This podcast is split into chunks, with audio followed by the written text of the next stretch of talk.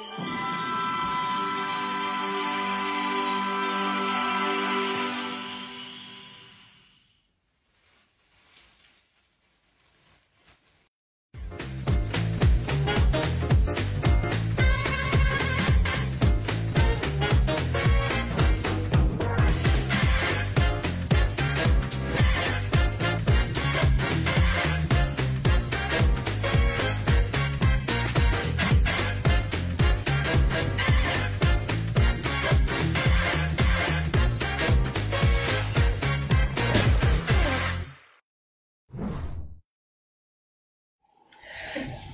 ¿cómo están amigos de Locura Teatral? Recuerden seguirnos en nuestras redes sociales, Facebook, Twitter e Instagram, arroba Locura Teatral y pues bienvenidos. Y el día de hoy tenemos invitados en esta primera parte del programa a Lu Best.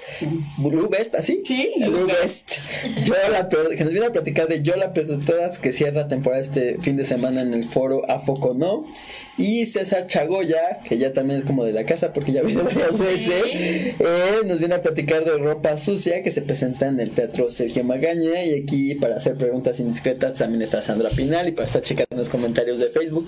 ¿Verdad? Esa es tu tarea. Sí, es mi tarea, soy docente Básica- básicamente. Entonces, si tienen alguna pregunta, nuestros queridos panelistas del día de hoy, me dice señorita Laura, este, aquí voy a estar pendiente. Muy bien. Y pues comenzamos. A ver, Lu, cuéntanos de Yo la peor de todas. Hola a todos, ¿cómo están? Gracias por invitarme. Pues yo la peor de todas es un espectáculo de cabaret musical.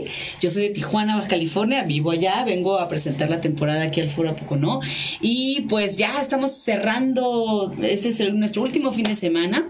Este, ¿qué les digo? Es un espectáculo muy divertido en el Ok. cual parto de la idea que pues como los memes que han dado últimamente de si te van a criticar por todo, pues entonces de todas formas hazlo. Básicamente es eso, el show. Haz lo que quieras. Sí, es decir, si te van a criticar por diferentes motivos, por las razones que, que por, por diferentes opciones al ser mujer, pues mejor. O sea, Ah, sélo y valga. diviértete. Entonces, este, pues vamos alternando canciones y monólogos. Voy alternando canciones y monólogos. Canciones, la mayoría del repertorio cabaretero tradicional. Algunos que Ok. ha cantado Nacha Guevara, canciones de Liliana Felipe, otras mías, otras parodias que yo reescribí. Y pues es un espectáculo muy gozoso porque esto de ser de lo peor, lo que nos gusta, no es nada más el reivindicar de que Ay, yo hago lo que, me, lo que quiero y me vale, sino es decir, goza. No, partimos de la pregunta cuándo fue la última vez que fuiste o te sentiste ser de lo peor, pero al final de cuentas lo gozaste. Ajá, ¿te gustó? ¿Te gustó? ¿No? Porque, eh, digo, la sociedad a veces nos impone ciertos comportamientos y pues claro, no podemos ir por la calle desnudos, ¿no? Pero aquí no le gusta a lo mejor, puede haber gente como yo que nos encanta andar bichis, así decimos en Tijuana, desnudos en la casa bailando o haciendo el quehacer. Claro. ¿No? Entonces hay que disfrutar y pues todo eso es un recorrido sobre mis propias eh, cuartos oscuros, sobre mis propios deseos escondidos que expongo y que me divierto con ellos y que me burlo de mí misma este, a través del, El cabaret. del cabaret. Y bueno, regresándonos un poquito, ¿cómo fue que surgió este espectáculo? ¿De dónde salió la inspiración? ¿O, o cuál fue lo del detonante que hizo que dijeras, sí, voy a escribir esto? Eh, pues eh, yo la peor de todas surge en Tijuana hace dos años. Eh, yo me presento seguido allá en un foro independiente que se llama El Lugar del Nopal. Y eh, un Día Internacional de la Mujer en un marzo, la, la, la administradora, la dueña, me dijo, oye, ¿por qué no haces un show? Que tenga la temática del Día de la Mujer. Y este, entonces dije, bueno, ok, sí, sí, perfecto. Pero como que dije, ay, no, qué flojera ya hablar otra vez. Somos lo máximo somos los mejores, hacemos todo bien y nadie nos comprende. Entonces dije, sí, está bien todo eso, pero ¿por qué no le damos la vuelta y lo vemos desde el otro lado? Desde sí, a veces soy de lo peor, o sí, a veces me pongo hormonal, sí, me pongo normo, sí, me pongo así. Yo sé que ustedes no, nadie de ustedes, pero yo sí. o este, sí, a veces soy una este, mujer cachonda que no encuentra quien satisfaga sus deseos. Yo sé que nadie de ustedes, A nadie pasa sí. Entonces, pues surge de ahí esta idea de, de darle la vuelta, verlo desde otro lado, porque a mí me gusta mucho eso, ¿no? En el cabaret nos da esta chance de exponer y hablar desde, el- desde lo personal, este, pero me gusta también el, el hablar desde la ironía y darle la vuelta a la tortilla y no ser literal, este, buscar una metáfora y pues si vamos a burlarnos, vamos a, bueno, más, no tanto burlarnos, sino disfrutar, tener- tomar distancia a través del humor, Claro. pues qué mejor que que de una, vámonos del otro lado completamente. Claro, extremo. Así es como surgió hace dos años. Muy bien. Pero se ha estado eh, arreglando, digamos, enriqueciendo, tanto con el equipo que tengo en Tijuana como el que tengo en Ciudad de México, porque tengo un equipo de un De pianista, una actriz, ok. y entonces eso me permite viajar y venir a hacer temporadas acá también. Ok. Y bueno, justo, ¿cómo es la experiencia de traer el espectáculo de Tijuana acá a la ciudad? ¿Y qué hay diferencia entre el público de Tijuana y de aquí de la Ciudad de México? Ah, pues eh, uno, el, el público de Ciudad de México está más acostumbrado al teatro cabaret. En Tijuana es, es eh, un género que apenas está tomando vuelos, está encontrando. No hacemos el mismo tipo de cabaret allá que acá. Las personas que estamos trabajando en ello eh, nos hemos ido por diferentes eh, aspectos y en Tijuana está muy enfocado toda eh, o sea, surge y es muy fuerte la escena drag, por ejemplo, allá y la vida Ok. nocturna. Entonces, las compañeras drag allá hacen cosas fabulosas y, y a veces, eh, más que espectáculos, se centra en happenings o en fiestas Ok. este, en los que llegan las chavas así vestidas maravillosas, eh, hacen espectáculos que están dentro de la fiesta, ¿no? Entonces, el público de Tijuana eh, se sorprende más ante este tipo de espectáculos, está menos acostumbrado, pero el público de acá, a pesar de que ya conoce mucho de cabaret y tiene muchos espacios donde verlo, eh, también creo que no hay tantos espectáculos del tipo que yo hago, que, que no es tanto la farsa política mexicana, o sea, no trabajo en base a personaje, sino en base a un alter ego. Digamos que soy yo, pero mis peores lados. Entonces, pero lo bonito es que tanto el público de Tijuana como el de Ciudad de México sale muy contento, sale muy inspirado, hacemos catarsis, hay un momento en el que todo el mundo sí podemos gritar y decir, sí, yo también quiero tener quien me financie a final de mes.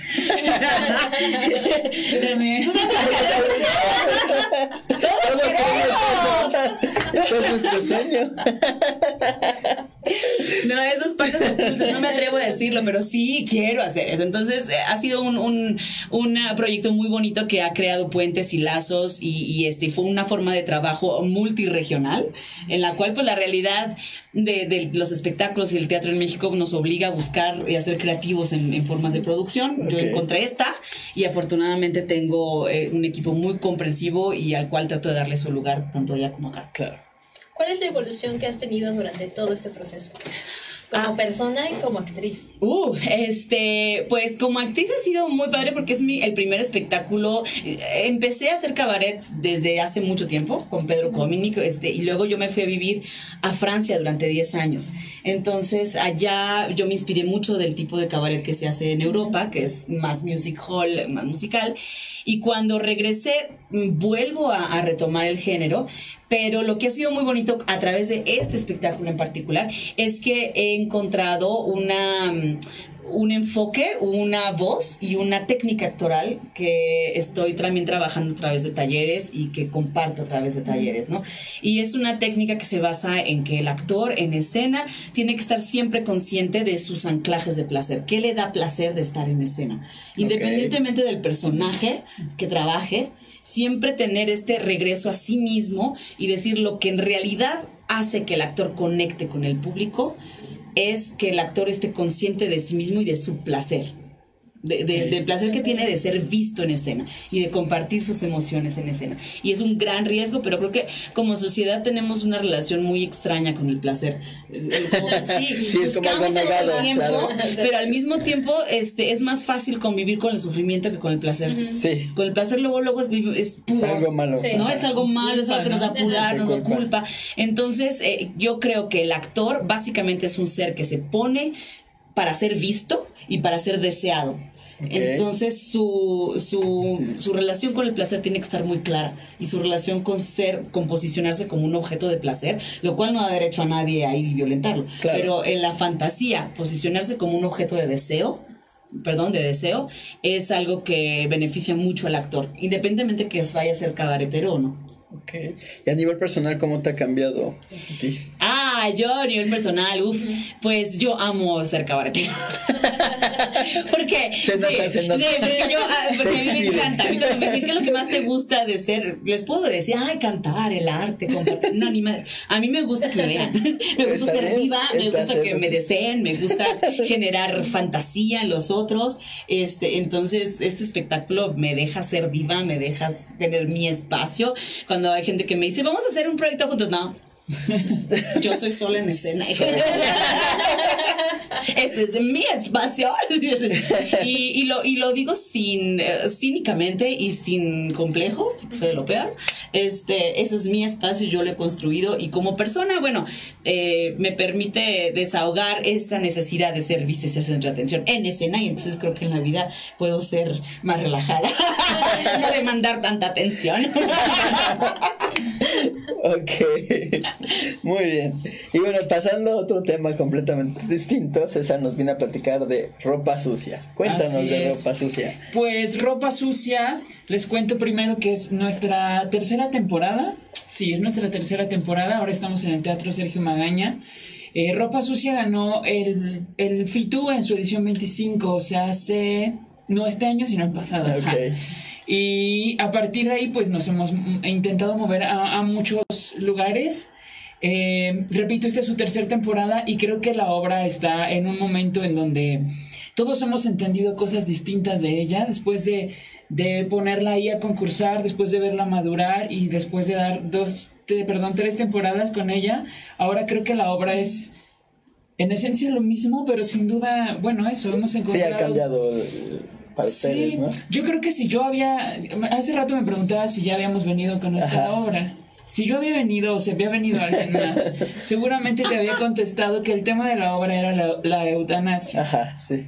Y ahora estamos convencidos de que ese no. ¿Cuál es el tema? A ver, cuéntanos. A ver, vamos desde cero. A ver, cuéntanos. Que el texto es el mismo, los actores, la mayoría son los mismos, pero nos hemos dado cuenta que el tema de la obra es lo absurdo de la vida. Así, general el raro, pero sí, es decir, nuestro personaje principal busca la muerte porque tuvo una ruptura amorosa, pero justo ahí es donde entra lo cómico de la situación y donde justo sale a relucir la estupidez de la vida. Este hombre cree y le da tanta importancia a esta relación que tuvo que desea la muerte y, y, conforme va pasando la obra y vamos conviviendo con el personaje, nos vamos dando cuenta que a lo mejor no era para tanto y que a lo mejor... Qué exagerado. Sí, y que a lo mejor eso nos vincula a todos los demás que la vemos desde afuera, ¿no? Que de pronto nos pasa cosas que que justo que sobreexponemos que eh, le damos demasiado peso y que en realidad es una ruptura más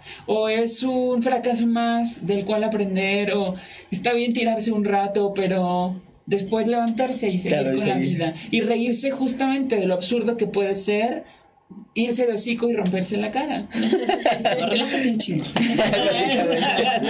¿Y este cambio de perspectiva qué les ha dado a ustedes o qué, qué podemos o sea, esperar en esta temporada? Eh, sin duda, este cambio de perspectiva ha hecho que la comedia en la obra se potencialice mucho más, ¿no? Eh, es una obra que está escrita en tono de comedia y que de pronto si, pues ya aquí entre nos, de pronto si nos preguntábamos, ¿por qué no termina de, por qué los chistes no, por qué el público y pues ya nos dimos cuenta que era nuestro problema. ¿Qué porque la veían demasiado serio? Sí. Vayan a vernos. Discúlpenos a todos los que la vieron. Ahora la podemos ver a ver. Los invitamos a que la vean y lo revalúen porque este sí, justamente eso, creo que la comedia funciona distinto porque ahora los actores se suben, yo soy el asistente de dirección. Los actores se suben a divertirse de una manera distinta y ahora sí a reírse de sí mismos y de sus problemas y de cómo este personaje eh, se cae en el fango y se revuelca y su única opción es pararse y reírse. Bueno, decidir morir y después darse cuenta que por más que lo intente, porque el hombre se cuelga, el hombre se toma pastillas, el hombre hace lo que quiere. Y no lo logra. Y nunca lo logra. Entonces, bueno, pues ahora se para, se sacude y se Y hay que seguir. Claro. Claro. Y este cambio de actores también que han tenido a lo largo de las temporadas, que a ti como asistente de dirección, ¿cómo ha sido trabajar con ellos? Con este nuevo elenco? Ha sido muy rico porque pues ustedes saben que siempre un nuevo actor enriquece, enriquece todo, ¿no? Los personajes se complejizan y se van como viendo distintas aristas de eso que ya creíamos completamente entendido, ¿no? De cada uno de los personajes. Yo creo que también el, el, ir alternando con actores con distintas formaciones de distintas escuelas profesionales ha terminado de, enriquecer no solo la visión de la obra, sino justamente como a nivel técnico y a nivel de, de habilidades y de herramientas, todos los canales expresivos que han terminado de cerrar esto como una, como una comedia, ¿no? De pronto sí creo que, que nos encerramos en ciertas metodologías o en ciertas visiones que comparten las distintas escuelas y que abrir eso, eh, eso permite generar distintos canales y distintas relaciones entre los actores, ¿no? Sí, de pronto nos viciamos. De, yo sé que tú eres el ENAT y ya sé cómo. ya sé cómo eres. Por dónde llegarte y cómo relacionarme. Y de pronto llega alguien que justo dice: Pues yo hago puro, o hago puro teatro físico, o hace dos años que no hago teatro y vengo oxidado, y de pronto, aunque pareciera como ah, extraño, pues sí, enriquece, enriquece muchísimo. Claro. Oye, bueno, como colectivo que han estado varias veces aquí y han traído distintos proyectos, ¿Qué tanto ha crecido, qué tanto ha cambiado el colectivo en el paso de estos proyectos, en el paso de, estos, este tiempo? Ah, es una pregunta bien interesante porque creo que sí hemos crecido mucho. Una de las características del colectivo que nos planteamos desde el inicio era que queríamos que hubiera como rotación de puestos. Entonces sabemos eh, un par interesados en la dramaturgia y en la dirección y también en la actuación y otros que dicen yo solo actúo y otros que dicen yo quiero hacer producción y otros que dicen yo amo hacer vestuario. Y aunque todos somos actores, nos hemos como ramificado hacia todos estos lugares. Pero bueno, por ejemplo, en esta obra que escribe y dirige Andrómeda, yo soy el asistente y entonces eso enriquece el trabajo y la visión porque porque me permite estar a mí en un lugar que para mí es incómodo. O sea, yo soy actor. A mí lo que me gusta es estar allá preparado. y me gusta escribir y dirigir, sí, pero yo soy, mi cuerpo es actor. Entonces, evidentemente, enriquece eh, también muchísimo esto, el estar detrás de una cabeza apoyando con una visión distinta para que cuando a mí me toca tomar esa posición de director o de nuevo subirme como actor, entender cosas distintas, ¿no? Entonces creo que hacia allá ha crecido el colectivo como colectivo, hacia no solo hacia unificar un lenguaje y una estética, que creo que seguimos en el proceso, sino también estos cambios de roles que tenemos constantemente nos ha ayudado como a, abrir visiones y perspectivas. Y lo mismo pasa, ahora Andrómeda está dirigiendo, pero luego le toca a ella treparse como actriz y entonces hay una relación distinta con los otros actores y, o conmigo como director, etc. Claro. Nos están viendo Hazaret Estrada, hola, Cristian Cabrera y David Almaga. Hola a todos. Hola, ¿algún comentario? Y bueno, pues ya nada más para cerrar esta primera parte, pues el comercial, ya saben dónde, cuándo, redes sociales y todo para que el público asista a cada uno de sus montajes. Ok, entonces yo la peor de todas, por Lubé, se presenta el viernes, sábado y domingo. Este es nuestro último viernes, sábado y domingo, viernes ocho y media sábado 7, domingo 6 de la tarde, en el Foro Apocono, que se encuentra en República de Cuba número 49, a espaldas del Teatro de la Ciudad, en el Centro Histórico. Y pueden encontrar más información en mis redes sociales, que es la página de Facebook de Lubest, L-O-U Best como en inglés, que es mi verdadero apellido. En la página, eh, sí, porque luego me dicen, ay, que es. Pero no, O sea, nada más es porque eres la mejor. No. Yo pensé. Todo el mundo piensa eso, pero no. Uno se va con esa pinta. Es, la página de Lubes, la página de Yo la peor de todas, y en eh, Instagram y en Twitter me encuentran como LowBestTJ. Súper, y yo los invito a que vayan a ver Ropa Sucia. Nos quedan esta y la siguiente semana de viernes a domingo. Ya saben, viernes a las 8, sábados a las 7, domingos a las 6, en el Teatro Sergio Magaña, que está en Santa María la Ribera, muy cerquita de Metro. San Cosme. Metro San Cosme. Este, síganos también en nuestras redes sociales. Ahí tenemos promociones y descuentos y todas esas cosas que a ustedes les gustan. En, Facebook, búsquenos como colectivo punto de ebullición. Twitter, arroba cp-ebullición. E Instagram como colectivo.d. De verdad, ahí están todas las promociones y todo el tiempo estamos regalando boletos. Así que. Eh. También. ahí, sigan las redes. Y bueno, pues muchas gracias, chicos. Bueno, ya sabes que este es espacio, es espacio cuando quieran regresar. Y nosotros ahorita nos vamos a un corte musical. Recuerden en redes sociales: Facebook, Twitter e Instagram, arroba locura teatral. Igual cualquier comentario nos pueden hacer a través de la transmisión. Ahorita regresamos.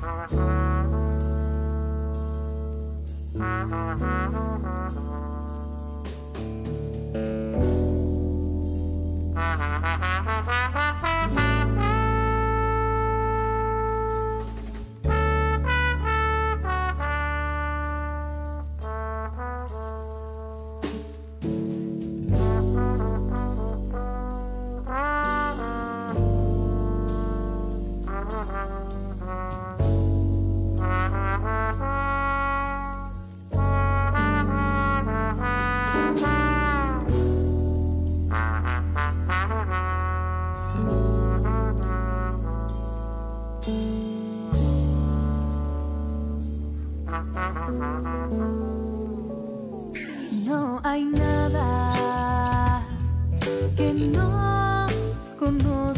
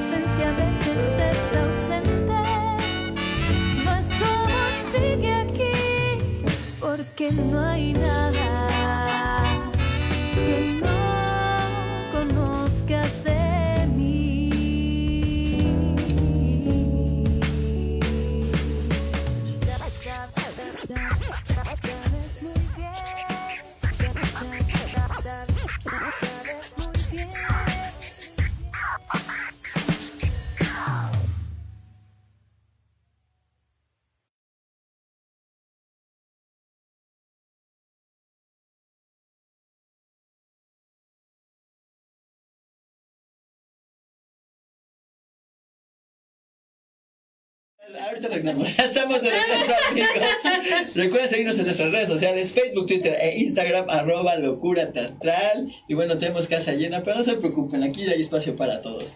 Y bueno, ahorita en esta segunda parte del programa tenemos a Enrique Aguilar, que nos viene a platicar de la canción más, sí, más asiduo, la canción más alegre del mundo, que se presenta en- los jueves en el Teatro La Capilla. Miguel Narro, que nos viene a platicar de El día terminará como empezó, que se presenta los lunes en el Foro Lucerna. Y Eunice Rocha, Sí. de Acá Entre Nos, que se presenta en Sala Novo el día de... Viernes. Muy bien. Viernes. Entonces ya, ya, pasé Ya la prueba, ya pasé la prueba. Muy bien, pues comenzamos. A ver, Eunice, comenzamos contigo. Cuéntanos de Acá Entre Nos. Eh, Acá Entre Nos es un espectáculo de improvisación teatral Ok. eh, que dirige José Luis Ardaña y es un espectáculo que la materia prima son los secretos. Ok. Entonces es un espectáculo para gente discreta que quiere compartir sus más íntimos secretos. Eh, y a partir de estos secretos que el público nos comparte anónimos, se crean historias. Tenemos eh, cuatro historias distintas a lo largo del, del espectáculo y eh, cada, cada historia se construye de maneras distintas. Cómo vive el personaje con, con un secreto, cómo es eh, revelar este secreto y cómo modifica las relaciones. Ok. Y buscamos jugar con los secretos, que sea un- una cuestión ligera y divertida y, y- y buscar las múltiples caras que tienen los secretos, ¿no? Ok. ¿Cómo fue que se les ocurrió esto? Sobre todo tratar el tema de los secretos. Eh, empezó por un laboratorio. Eh, teníamos la idea de, de construir este, este espectáculo. Se hizo un laboratorio y definimos que, a partir de qué queremos improvisar. ¿no? Entonces decíamos, los secretos creo que puede ser un, un material muy bonito, es algo muy íntimo y estaría padre ver qué pasa, qué, qué nos comparte la gente, qué se atreve a decirnos y con ese material tan delicado, ¿cómo podemos jugar? ¿Cómo podemos animarnos a, a construir cosas divertidas, eh, a lo mejor algunas un poco más serias, y cómo le podemos dar la vuelta a un secreto. Entonces empezamos ahí a, a indagar acerca de los secretos, de, de la intimidad, y surgió este espectáculo. Y bueno, el público llega, les comparte un secreto y cómo eligen o cómo es un poco el proceso. La dinámica es, el público llega, Ajá. le repartimos unos papelitos y les pedimos que nos cuenten un secreto. Es anónimo completamente, así que se, pueden se explayar. Sí, exacto. y eh, se, se deja este papelito, se guarda en un pequeño cofrecito y durante la función vamos tomando del cofre. Ah, o sea, es al azar, Sí. no lo van eligiendo. ustedes. Nosotros no sabemos ningún secreto hasta el momento de la función. Y ya después ustedes los leen. Sí los terminan de leer los que Sí, de hecho, cuando, cuando sobran secretos, este, lo que hacemos al final es que seguir compartiéndolos. Si alguien quiere escuchar algún otro secreto, se quedó con ganas, los vamos leyendo. Así que no hay, no hay nada que se pueda repetir para la siguiente función. Ok. ¿Y cuáles han sido los secretos más raros o qué, o qué tipo de secretos les ha tocado Raros. interpretar? De todo, nos ha pasado los, los que se repiten mucho. Estoy enamorado de mi mejor amiga o amigo. Este, estoy enamorado de los amores prohibidos. Esos son los más repetidos. Alguno muy fuerte, tal vez. eh, alguien escribió alguna vez, tuve una hija, pero la, pero la tuve que dar en adopción.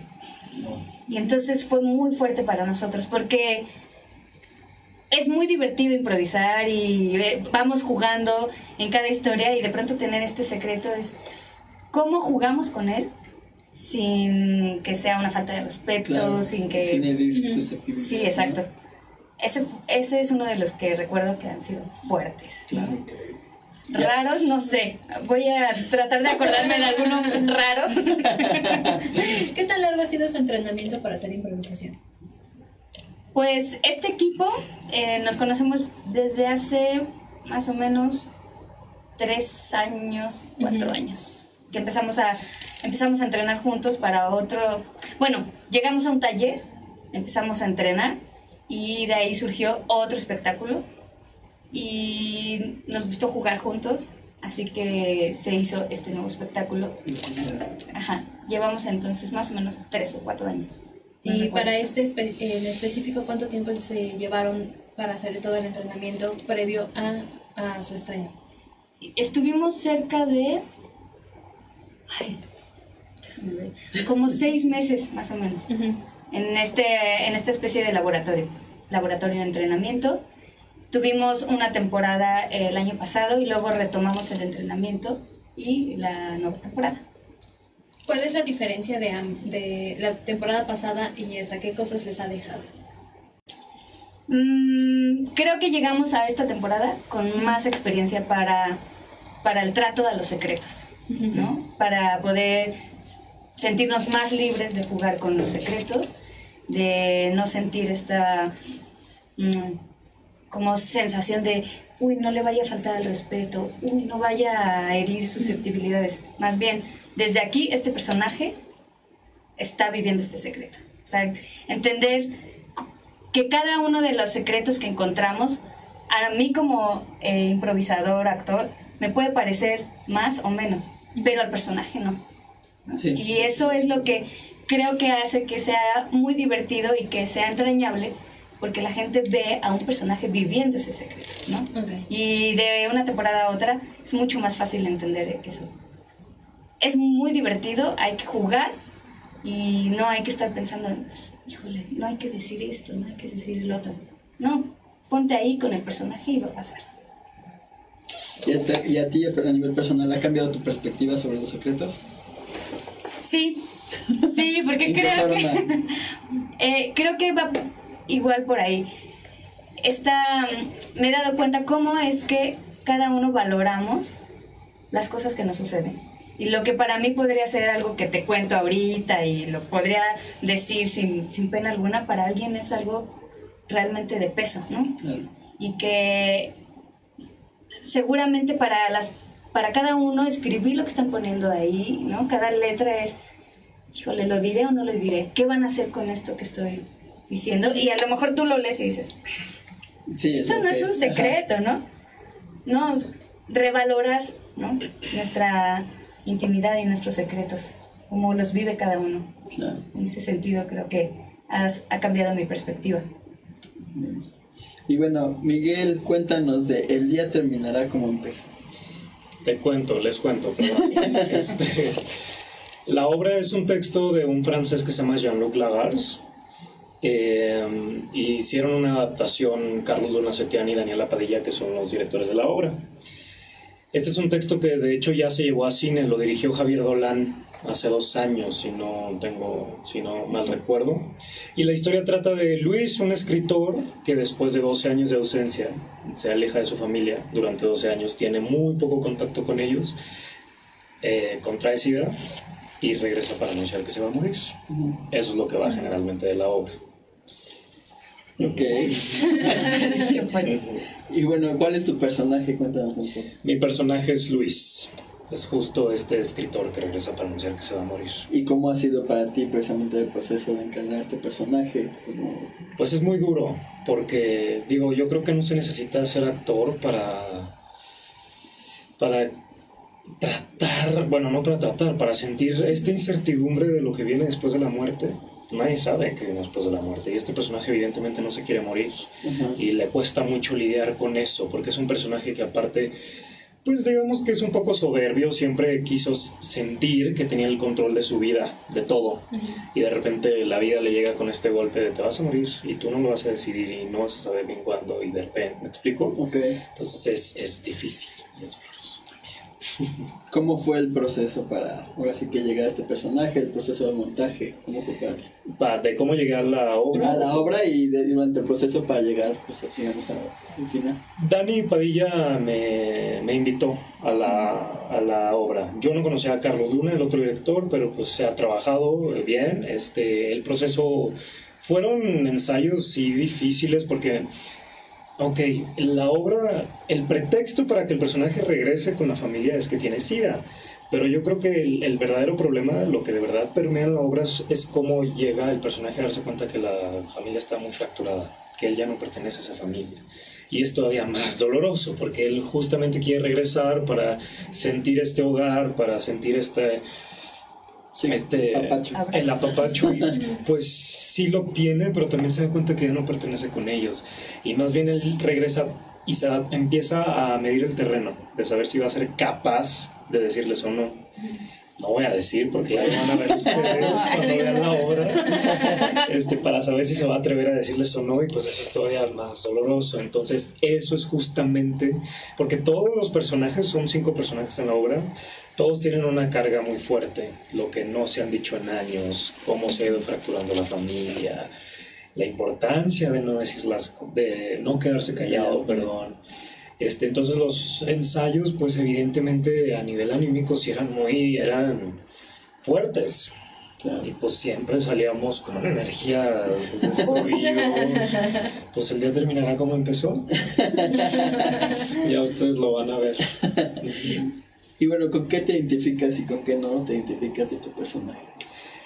Me identifico y yo creo que todo el mundo se identifica con eso, pues la incertidumbre de no saber qué existe después de la muerte Claro. y de no poder lidiar con eso. Nadie puede lidiar con eso. Ajá.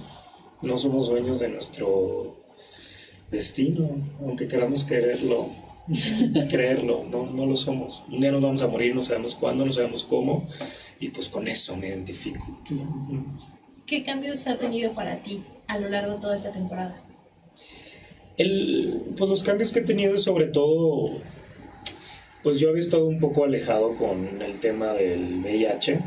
O sea, por supuesto siempre he tenido mucho cariño eh, y nunca he sido alejado a las personas que tengan esta, el, el SIDA, la enfermedad.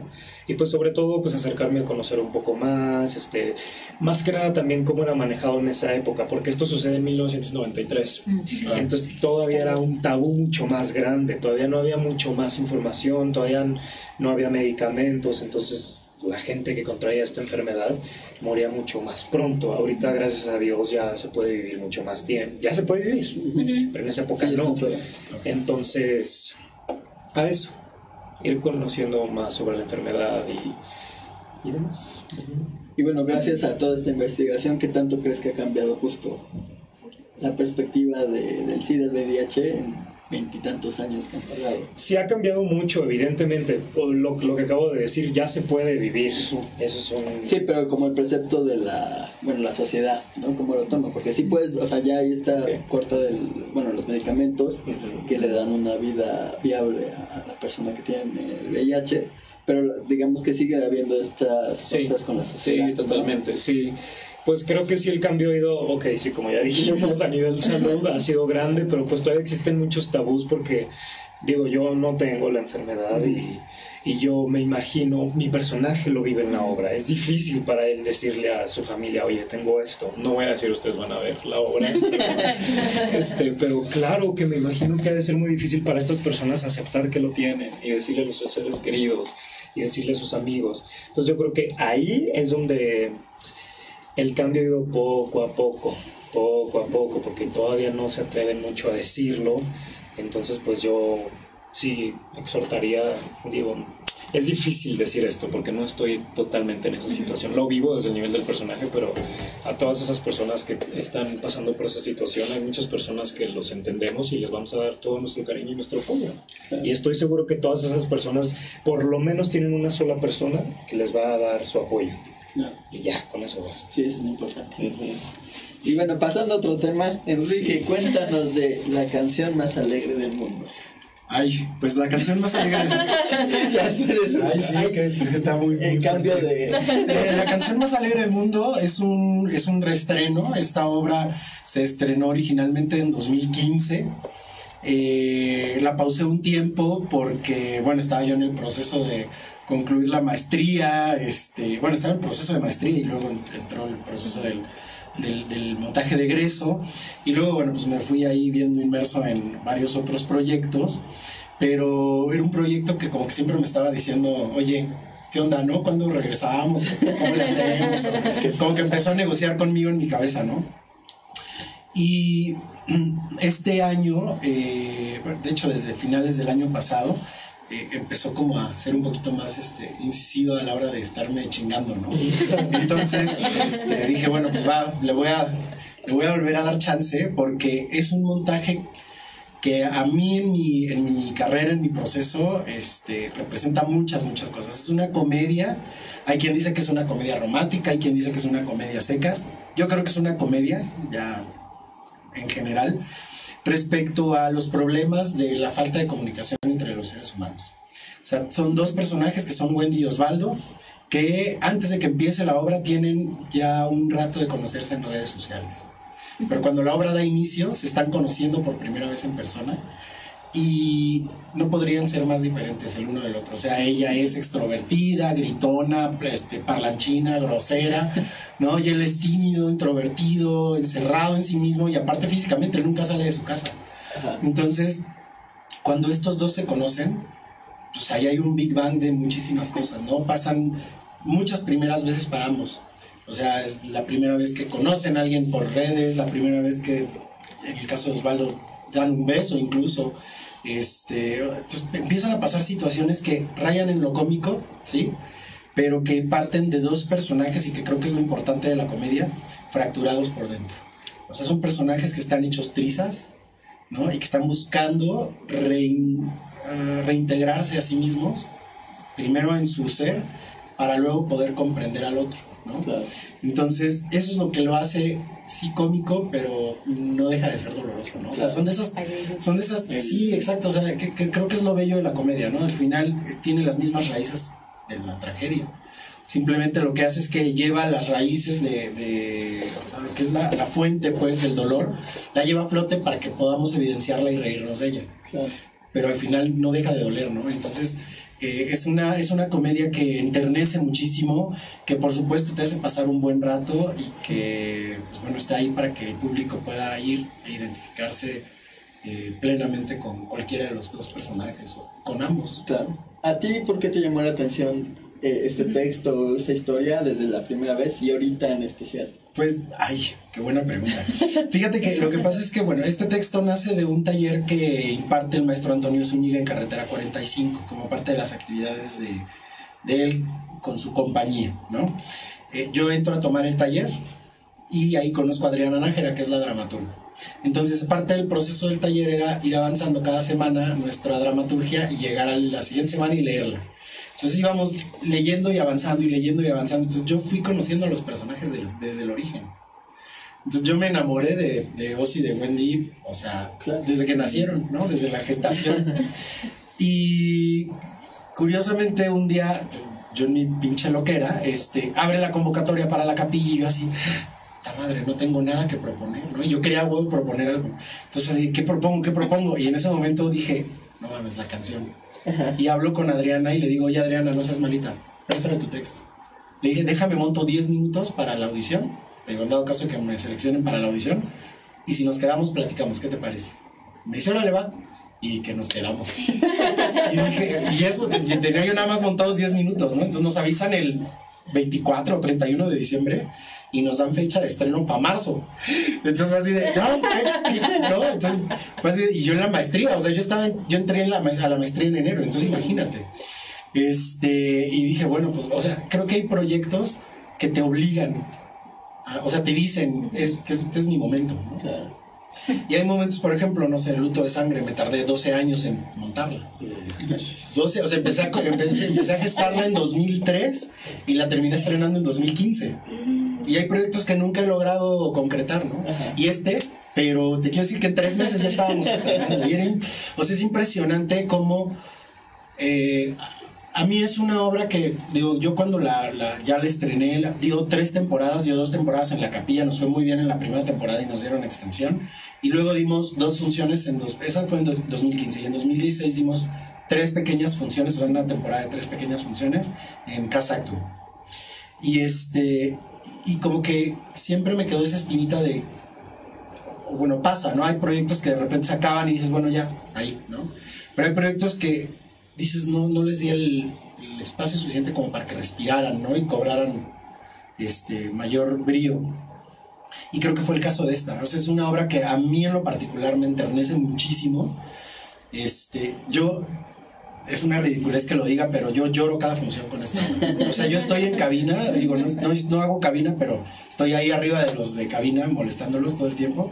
Y estoy desde cabina, a pesar de que estoy con que la luz acá y el audio y esto y acá, porque aparte es de muchísima precisión pero no evita, o sea, eso no evita que provoque algo en mí, ¿no? Que hay muchísimos momentos en los que sí me río y hay muchísimos momentos en los que digo, "Puta, qué poca madre que, que lo que uno mismo está creando o está ayudando a, crear provoque eso en ti, ¿no? O sea, qué poca madre de coraje, pero también como de mucho gusto, ¿no? Porque la verdad es que creo que, pues que es parte de lo que hacemos, ¿no? Que nos estamos como, estamos jugando fuercitas con nosotros mismos. Y estamos forcejeando con nosotros mismos. Porque al final lo que está en escena pues, somos nosotros. O sea, nuestro material de trabajo somos nosotros mismos. Entonces, por eso, cuando hablan mal de nuestro trabajo, me encanta que hablen mal de nuestro trabajo, pero duele, ¿no? Por Sí, claro. supuesto que duele, ¿no? Y es padre, o sea, creo que, creo que es lo que la obra me decía siempre, ¿no? O sea, déjame vivir un ratito más y, y, pues, decidí darle chance y pues ahí vamos, vamos muy bien. Bueno, después de cuatro años en este reestreno, ¿con qué nuevos ojos o con qué nueva perspectiva tomaste o, o volviste desde el punto donde te habías quedado, eh, desde la visión de- del director? Fíjate que la tercera temporada que dimos en Casa Actum tuvo una producción diferente y hubo ciertos cambios que a pesar de que la hicieron lucir mucho eh, y que fueron de mi total agrado, em, yo siento que ahora que la retomé y tomé la decisión como de regresarme a los orígenes del, del montaje, eh, me deja con un gran sentimiento de satisfacción. Obviamente hay dos cuestiones que creo que han hecho que el montaje crezca muy bonito. Uno, eh, mi propia maduración, para bien o para mal, como director, y que los actores son los mismos y que ellos se han permitido que los, que los personajes maduren en ellos. Entonces, eh, digo, a pesar de que muchas cosas del trazo y cosas así nos íbamos acordando, era como, ah, sí, claro, ya quiera esto. Muchas cosas no teníamos ni idea. De hecho, tenemos ahí un diseño sonoro original, o sea, música original, que de repente decíamos, bueno, ¿y esta pieza dónde iba? no? O sea, el, el compositor nos dio la música y fue así como, y él tampoco se acordaba. Estábamos, como no teníamos, o sea, eh, los, los, él no tenía su, su, su guion técnico Ajá, así, ajá. dijimos, bueno, pues vamos a ver dónde vamos como acomodando lo que no sabemos ni idea de dónde va, ¿no? Y así de igual manera creo que con el mismo montaje había cosas que sabíamos exactamente dónde iban, pero había cosas que no teníamos, teníamos grandes lagunas, ¿no? Entonces esas lagunas las fuimos cubriendo con nueva propuesta que creo que ayuda a que uno como creativo continúe en su proceso de maduración como tal y por supuesto que lo maravilloso de este arte creo que es que no se quede estancado, o sea, que constantemente está evolucionando y que a pesar de lo efímero que es, por supuesto va eh, dando pasos agigantados y aparte uno se sorprende, ¿no? Y eso es padre, permitirse sorprender a sí mismo, pues el proceso mismo, o sea, creo que el teatro cobra vida y eso es lo mágico de esto. ¿no? ¿Por qué hablar sobre esto? Eh, vivimos en, una en, una- en un momento acelerado en donde todos estamos detrás de la computadora y es muchísimo más fácil no tener contacto con nadie. Mm. ¿Por qué hablar con de esto? Híjole, fíjate que yo creo que precisamente el, el- O sea, alguien me preguntaba el otro día que qué opinaba yo de las relaciones a partir de las redes, si eran buenas o malas.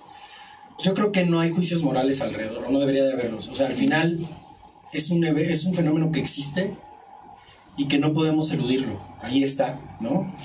Lo que sí podemos, eh, no es más no es tanto un juicio, sino lo que sí podemos, o de lo que sí podemos hablar, es de lo que sucede cuando estas caretas se caen, ¿no? Porque nosotros tenemos la forma de relacionarnos con los demás, o sea, aquí con ustedes yo soy de una manera, con mi familia soy de otra, con mi pareja soy de otra, etcétera, etcétera, ¿no? Mis hermanos, mis primos, mis amigos, etcétera. Pero cuando estamos en redes nos ofrecemos, ¿no? Nos estamos cosificando y nos ofertamos al otro de alguna manera, ¿no? Pero cuando ya lo tenemos frente a frente, ahí sí no hay manera de, o sea, los engaños al final se acaban. Y eso es lo que me- a mí me interesaba, ¿no? O sea, ¿qué pasa cuando el engaño se acaba? ¿No? O sea, no- yo no hablo de una sinceridad total, más bien hablo de una transparencia plena. Y eso, a pesar de que querramos evitarlo, es imposible que lo hagamos. No podemos hacerlo. Porque el trato cotidiano va evidenciándonos va evidenciándonos y no hay manera de que nos escondamos a eso. Entonces creo que eso es muy importante porque, sí, digo, nos podemos poner mil máscaras encima, ¿no? Pero hay un momento en que como capas de una cebolla, ¿no? Se van Se van cayendo. hasta que quedamos nosotros, ¿no? Y no hay manera de eludirlo. Y bueno, pues ya nada más para hacer el programa, el comercial, dónde, cuándo, redes sociales, para que cada uno asista, bueno, para que asista el público a cada uno de sus montajes. Eh, acá entre nos, todos los viernes hasta el 26 de julio en la Sala Novo a las 8 de la noche. Y nuestras redes sociales son acá entre nos, Facebook, Instagram y Twitter. El día terminará como empezó. Estamos todos los lunes a las 8 y media en el Foro Lucerna hasta el 5 de agosto. Instagram es E EDTCE, que son las iniciales. Twitter E empezó y Facebook el día terminará como empezó. ¿ok? Y bueno, la canción más alegre del mundo, estamos los jueves hasta el 25 de julio en el Teatro La Capilla, que está ubicado en la calle de Madrid número 13, en pleno centro de Coyoacán. Los costos de los boletos, perdón que los diga, pero están en 200 pesos general, 150 con descuento. Y estamos manejando una promoción que son los Rush Hour Tickets, que si van el día de la función entre 6 y 7 de la noche, el precio del boleto queda en 100 pesos. Y este, nuestras redes sociales, Lab Teatro y la canción más alegre del mundo en Twitter, Instagram y Facebook. Ahí nos pueden encontrar. Y bueno, eh, saludamos a Sergio Pinanti, ¿verdad? ¿No está bien? y a Luis Fernando Medrano Navarro, que también nos está viendo y nos puso un emoticón de corazoncitos. ok, muy bien. Este, pues bueno, muchas gracias chicos. Este es su espacio cuando Gracias, quieran regresar. Gracias. quieran, ya saben. Muchas gracias, Pinal. Recuerden seguirnos en redes sociales, Facebook, Twitter e Instagram, arroba locura teatral. Mi nombre es Rodrigo Brastegui. Nos vemos el siguiente viernes. Hasta la próxima.